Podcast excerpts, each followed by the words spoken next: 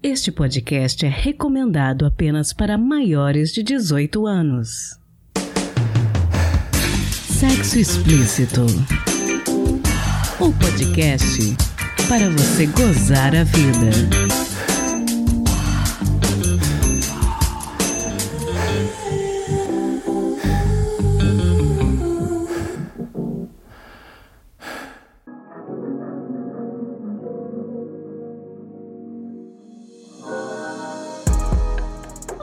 Namoradinhos, tudo bem com vocês? Aqui quem fala é Priscila Armani e esse é o Sexo Explícito, podcast que acredita no diálogo como caminho para realizarmos tudo o que buscamos. No episódio de hoje vamos falar sobre menage, assunto que nós já abordamos em outros programas, mas que eu sei que vocês adoram e sobre o qual sempre vale a pena falar.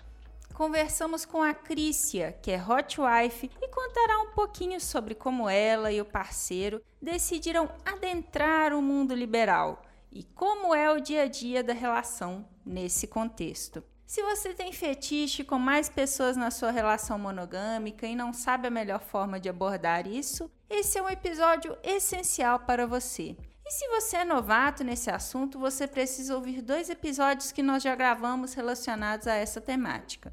Em 2019, eu gravei com Marina e Márcio um especial de perguntas e respostas sobre swing, lá no comecinho do podcast. E em 2020, falamos sobre o fetiche cuckold, que é quando um dos parceiros sente excitação em ser corno. Procure por esses episódios no nosso feed e os links para esses dois programas eu também vou postar na descrição desse episódio no nosso site E aquele aviso de sempre, se possível, não ouça este episódio pelo aplicativo musical Verdinho. E se você for nosso ouvinte pelo YouTube, agradeço imensamente se puder se inscrever no nosso canal Sexo Explícito Podcast e deixar o seu like. Beleza? Então, bora pro episódio?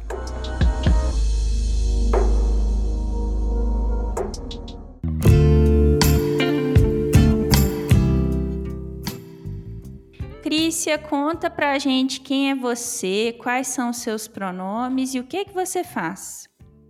Oi, gente. Eu sou a Crícia, conhecida como a Cris Hotwife que é o meu nome artístico, podemos dizer assim. Sou criadora de conteúdo, já tem dois anos. E também sou praticante do lifestyle Code Hot Wife. Bom, como você acabou de mencionar, né, e nas suas redes sociais também, você se identifica como Hot Wife. Explica pra gente um pouquinho o que, que é isso, o que, que isso significa.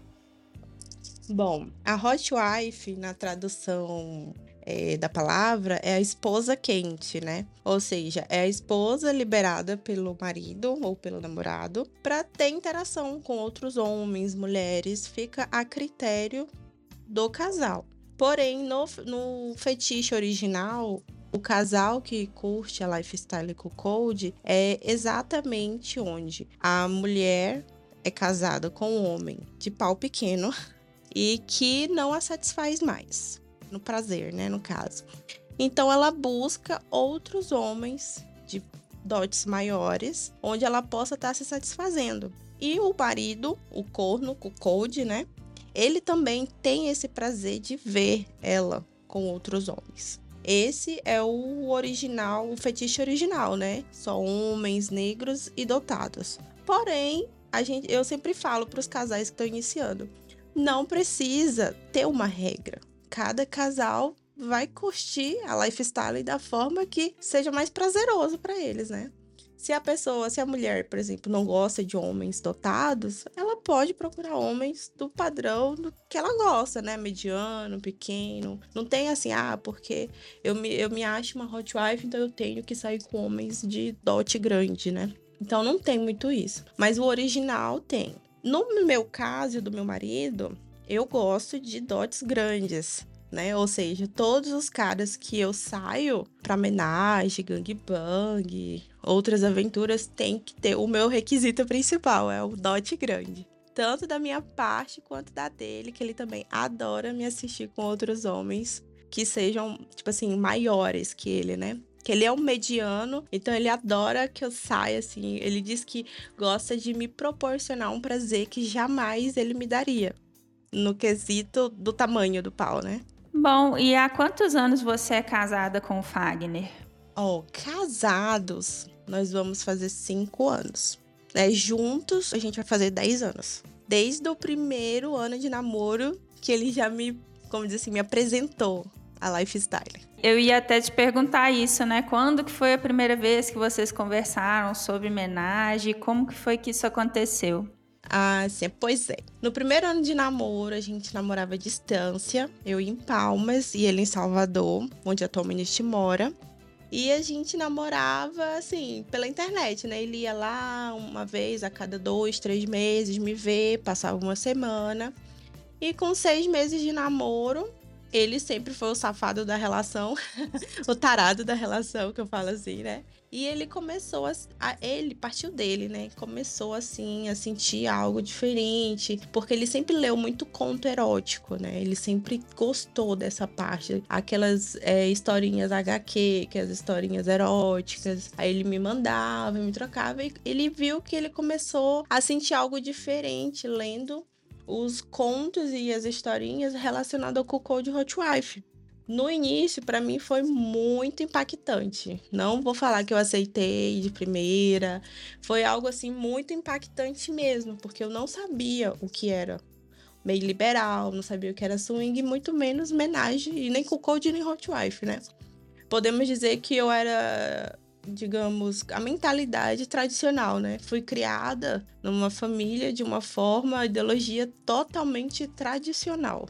Então foi para mim um choque muito grande. Demorei um pouquinho para aceitar, mas como eu sempre tive a fantasia, assim, aquela fantasia guardada lá no fundinho, que eu nunca contei para namorado nenhum, porque eu sabia que iriam me julgar, que era do homenagem masculino, né? Então, quando ele veio com essa história, eu comecei a pensar, por que não, né? Aí ele me mostrou é, blogs, coisas que na época não, não é como é hoje, né? Hoje tem bastante informação já. YouTube, blog, Instagram, tem site liberal. Então hoje tá muito cheio assim de informação bem bacana para quem vai iniciar. Mas quando a gente iniciou, nossa senhora, foi difícil achar informação, tipo, o que é isso? O que eu tô sentindo? Será que é normal? Ele sempre se perguntava isso, né? Será que o que eu sinto é normal?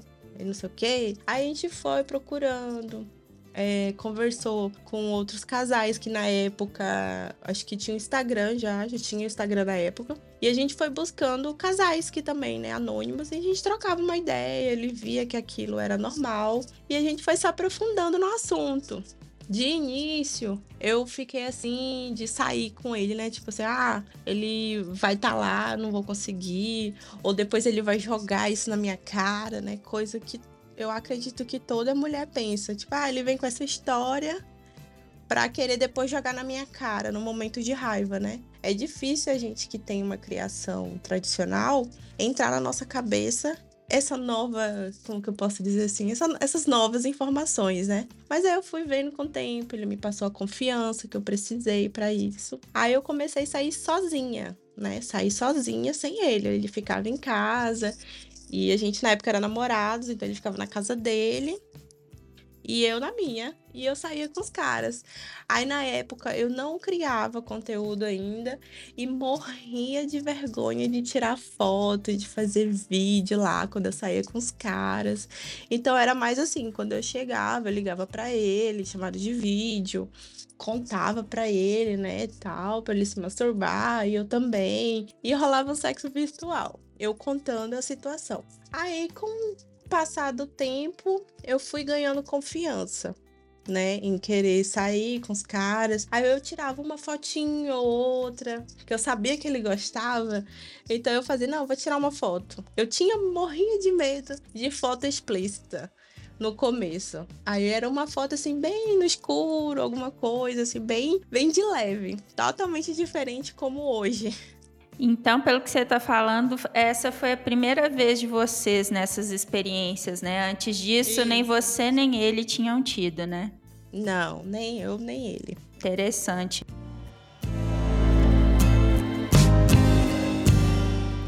Atualmente, com que frequência vocês praticam homenagem? Então, a gente não tem uma frequência. Até porque vai muito do meu querer, né? A gente não coloca assim, nossa, todo mês a gente tem que fazer pelo menos três. Porque eu acho que se tu impõe uma quantidade, acaba, sei lá, soando como obrigação, digamos assim, né? Tipo, ah, eu tenho que fazer três homenagens por mês. Então, não, ele, ele respeita muito, desde o início sempre respeitou o meu tempo para tudo para todos os passo a passos do meio liberal, posso dizer assim, né? Ele sempre respeitou meu tempo, até hoje não é diferente. Já teve aí de ficar dois, três meses sem sair com ninguém, só nós dois meses, tranquilo. Aí tem mês que a gente sai bastante, tipo assim, uns cinco, seis homenagens no mês.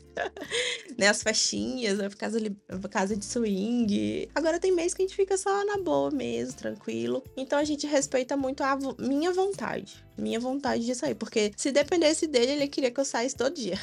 Vocês preferem que a terceira pessoa estava falando, né, dessa questão do fetiche com pênis grande e tal, mas vocês então preferem que seja a terceira pessoa com pênis, não com vagina? Existe algum motivo para essa preferência? preferência particular minha mesmo. Eu não, não me considero bi a, a ponto de sair com uma mulher. Eu prefiro homens mesmo.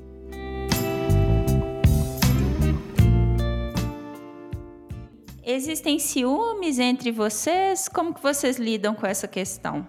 No início, ele falou para mim que sentia um pouquinho no primeiro homenagem, ele sentiu um pouquinho de ciúme, mas o tesão foi maior desde o início, então, tipo assim, anulou o ciúme, né? Então, a partir do momento que o, tesão anula os ciúmes, não tem os ciúmes. Eu sempre fui a ciumenta da relação. Tanto que eu demorei uns 5, 6 anos para aceitar que ele beijasse outra mulher, né? Nas festinhas liberais, deixa ele interagir com outras mulheres. Eu falei, não, agora no momento não. Porque eu sempre fui a ciumenta da relação, sempre foi eu. Hoje eu já tô mais tranquila, deixo ele interagir com outras mulheres e tal, mas no início eu que era ciumenta. Ele sempre lidou bem com esse seu ciúme? Sim, sempre lidou bem.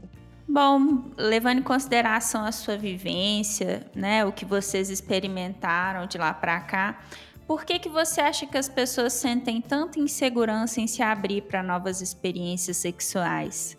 Olha, eu acredito que é uma palavra, sociedade. Muita gente se retrai, fica com medo de do pensar, ah, o que que fulano vai pensar se descobrir? Por que eu falo isso? Porque eu pensei isso também, né? Eu falo quando na primeira minha primeira experiência, nossa, eu fiquei muito eufórica, achei muito da hora assim. Aí sempre a gente tem as nossas amigas de confidência, né? Eu falei: "Ah, vou falar para minha amiga". Fui lá, falei, nunca fui tão julgada na minha vida quando eu falei que eu fiz homenagem. Meu namorado, que é meu marido, né? Na época, namorado, e mais um cara que a gente conheceu na viagem. Disse que foi maravilhoso, foi algo assim, preenchedor, né? Que eu posso dizer, tipo, matei minha vontade que eu tinha desde a adolescência. Ai, minhas amigas julgaram, falaram que ele era doido, doente, onde já se viu fazer isso com o namorado, né? Aí elas até falaram na época, ah, se fosse, sei lá, um peguete, ficante ainda vai, agora é namorado. Tipo, foi super julgada. Então eu penso que aquilo é para todo mundo a mesma coisa, o medo, o medo do que vão, vão pensar, né?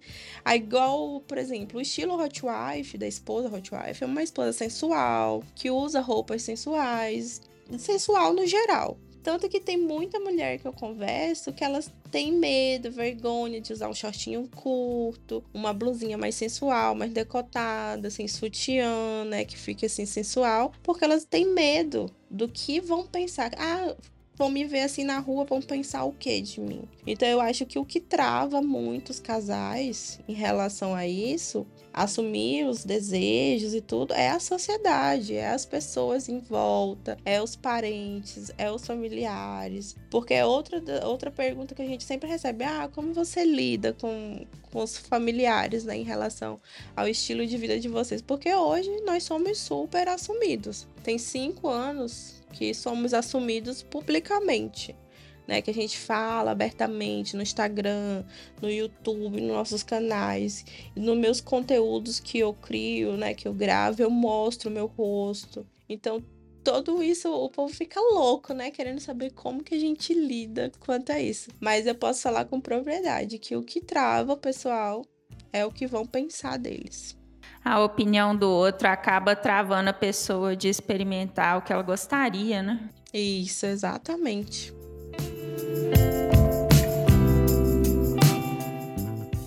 Bom, levando em consideração sua trajetória com seu marido, qual você acha que é a melhor forma de compartilhar esse desejo de homenagem sem assustar a parceria? No caso de falar pro parceiro sobre o desejo? É, porque eu imagino que muitos ouvintes, às vezes, eles estão com esse desejo, mas eles pensam, ah, eu vou falar com o meu parceiro ou com a minha parceira, e isso pode destruir nosso relacionamento. Qual que você acha que poderia ser a melhor abordagem nesse sentido?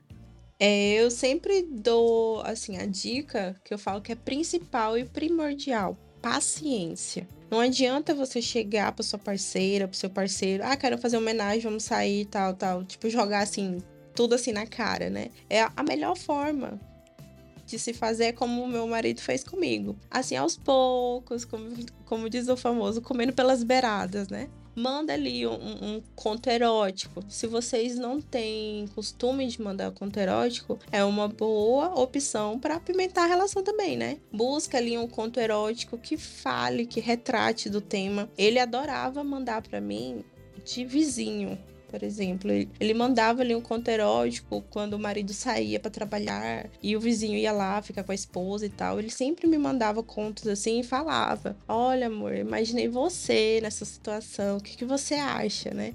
Mesmo eu achando um absurdo aquilo, eu lendo ia despertando em mim o tesão. Eu não assumia para ele, né, de início, mas eu lia e começando a imaginar. Ou seja, trabalhar a imaginação do seu parceiro ou parceira para ele poder também despertar esse desejo, porque o desejo primordial é seu, não é do parceiro. Entendeu? Então eu sempre falo, o mais importante é despertar a curiosidade, o desejo, né? Fantasiar, fantasiar muito, muito, muito antes de partir pro real. Bom, é, pensando um pouquinho nisso, você recomendaria algum conteúdo online, alguma série, algum livro sobre o assunto para quem quiser saber mais a respeito? Pois é, eu até pesquisei, mas não achei nada assim que falasse que falasse não assiste esse esse vídeo ou lê essa situação que vocês vão entender porque na maioria dos filmes que a gente assistiu, é muito superficial e às vezes leva até pro lado errado, né? Já assisti uns três filmes que falam, por exemplo, sobre swing, mas sempre acaba os casais brigando, alguma coisa tipo retrata errado a visão do liberal, né, das festas liberais. Então eu prefiro nem passar, nem indicar, porque se, por exemplo, uma esposa assiste iniciante, ela fala: "Ah, é isso aí, não, vamos brigar no final, não quero". Então, eu acabo que não indico nada assim, porque eu não achei nada ainda que retrate assim fielmente o, o que de fato é sem ter assim uma distorção do que seja o meio liberal, o cocô de hot wife, menagem e afins no fim das contas, a mídia acaba fazendo um, um, um, retrato talvez muito puritano da questão, né? É errado mesmo. Por exemplo, teve na novela das nove. Uma última novela que teve, que agora eu não lembro o nome, onde o marido tá, fez o quê? Ele chamou um casal e chamou a esposa para jantar. Só que ele não falou para a esposa que esse casal era liberal, né? Ou seja, ela foi lá de surpresa. Aí começou, tipo, o cara começou a alisar a perna dela, e, e o marido dela alisando, tipo assim, umas co coisa nada a ver com nada. Não foi informado, ela não sabia resultado. Brigaram, saíram do restaurante brigando, porque falando que ela não queria aquilo, que aquilo era um absurdo e tal. Ou seja, algo que a mídia poderia retratar de uma forma legal, eles distorceram totalmente foi um absurdo. A gente achou assim, a gente que vive isso achou tipo assim, meu Deus, queimação total, não é nada disso e tá passando uma visão totalmente distorcida. É, eu acho que no fim das contas, né, o diálogo tem que ser sempre muito importante, Sim, né? Sim, muito. Muito importante. Bom, Cris, eu queria te agradecer muito por ter conversado com a gente a respeito desse assunto e queria te pedir para você deixar seus contatos, suas redes sociais, para quem quiser continuar esse bate-papo em outros espaços. Ah, claro. Eu tenho a minha plataforma oficial, que é chrishotwife.com. Lá tem a área blog, gratuita, né? Que eu sempre posto curiosidades, dicas, né? Pra, do meio liberal, dentro do Cocode Hotwife. Tem o meu Instagram também, arroba KF Figueiredo OFC2, que é onde eu posto meu dia a dia mesmo, respondo os directs assim que possível. E vocês podem me acompanhar mais de pertinho que todas as novidades que eu posto, eu posto lá. E para quem quiser achar as demais redes sociais, é só escrever Cris Hotwife na internet que vai aparecer todas. Excelente. Queria te agradecer mais uma vez por ter tirado um tempinho para conversar com a gente sobre esse assunto.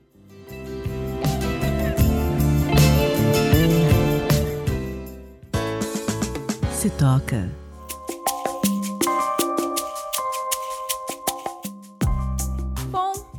Hoje, o Mogli, editor do podcast Não Inviabilize, e meu marido é quem vai dar a dica de uma série da Netflix para vocês, chamada Eu, Tu e Ela. Olá, Sex Explisters! Tudo bom? Aqui quem fala é o Mogli, também conhecido como Depois o Léo Corta, né? Eu tô aqui a pedido da Priscila para poder fazer uma indicação de uma série que tem um pouco a ver com o tema de hoje, né? Que é Eu, Tu e Ela. Basicamente é a história de um casal que tava entrando num. Sabe aquele momento morno dos relacionamentos que ou você vai dar uma ajeitada para ele voltar pro prumo ou ele vai desandar? A série ela parte desse ponto e é, o casal acaba se envolvendo com uma garota de programa, cada um em um determinado momento, e depois eles acabam descobrindo que eles saíram com a mesma pessoa.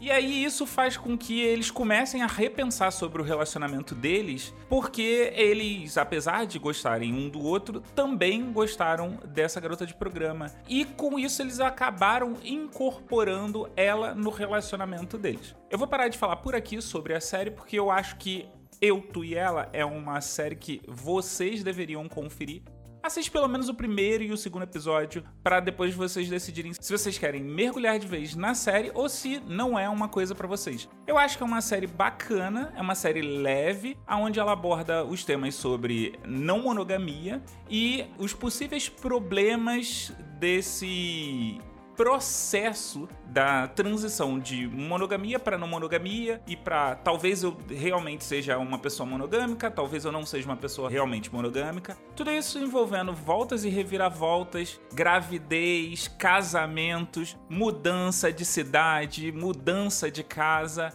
Eu espero que vocês tenham ficado curiosos para assistir um pouco da série, pelo menos, e eu vou nessa. Um beijo, um abraço e até a próxima.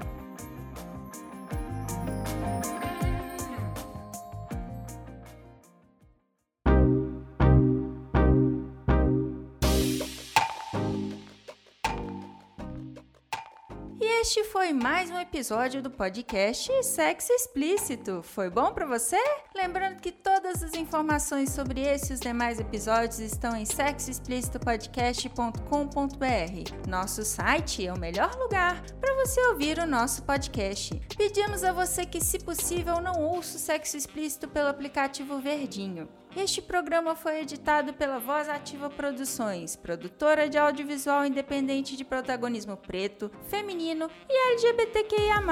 Conheça mais no Instagram VozAtivaProd. Quer ser meu contribuinte? Você tem duas opções, pelo nosso apoia-se em apoia.se barra sexo explícito podcast e pelo Pix do podcast, que é também o nosso e-mail de contato, sexoexplicitopodcast.gmail.com. Este episódio não seria possível sem os meus contribuintes do mês de fevereiro: André Santos, Conto Sexo Livre, Drica Banelas, Edgar Egawa, Magno Leno, Patrícia Canarim e Rogério Oliveira. Obrigada demais por apoiarem Mulheres Podcasters. Estamos no Instagram, arroba Sexo Explícito Podcast, e você também pode me ouvir em qualquer agregador de podcast de sua preferência, além do Deezer, iTunes, Google Podcast e também no YouTube. E aí, o que você está esperando? Bora gozar a vida? Beijo!